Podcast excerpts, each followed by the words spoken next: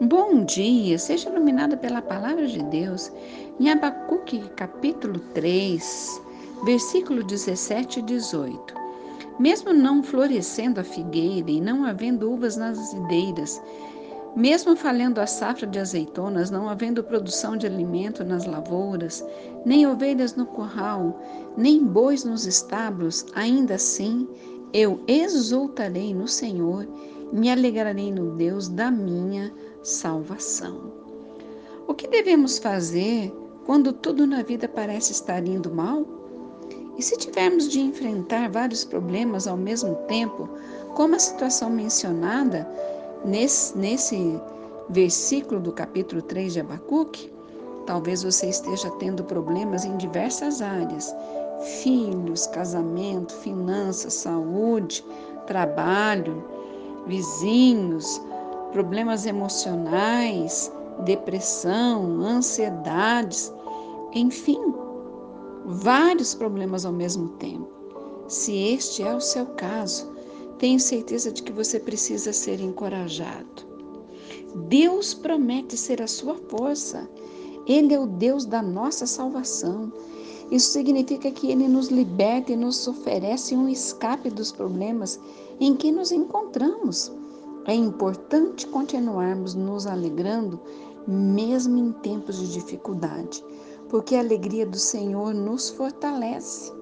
A depressão, o desânimo e o desespero só nos enfraquecem, mas ter uma atitude positiva e encontrar algo com que nos alegrar acrescenta energia às nossas vidas.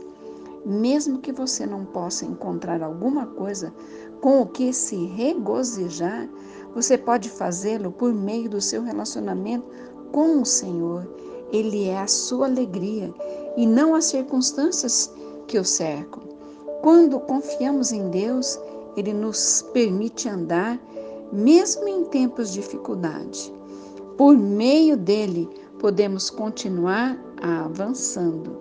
Veja Deus como sua fortaleza e confie plenamente dele para ajudá-lo a avançar durante as dificuldades. Amém? Deus, em nome de Jesus, eu clamo, oro por você que está me ouvindo. Quem sabe você é essa pessoa que está passando por tudo ao mesmo tempo. Parece que tudo desabou, que não existe uma saída. Mas veja, veja que em Jesus você consegue se fortalecer. Em Jesus, Ele pode mudar as circunstâncias mudar as situações. Ele é um Deus abençoador. Ele deve ser a sua fortaleza. Ele deve ser o seu socorro presente no, na hora da angústia. Ele é aquele que diz: Eleva os meus olhos para os montes, para os montes, de onde me virá o socorro? Ele é o seu socorro. Creia, apegue-se a Ele.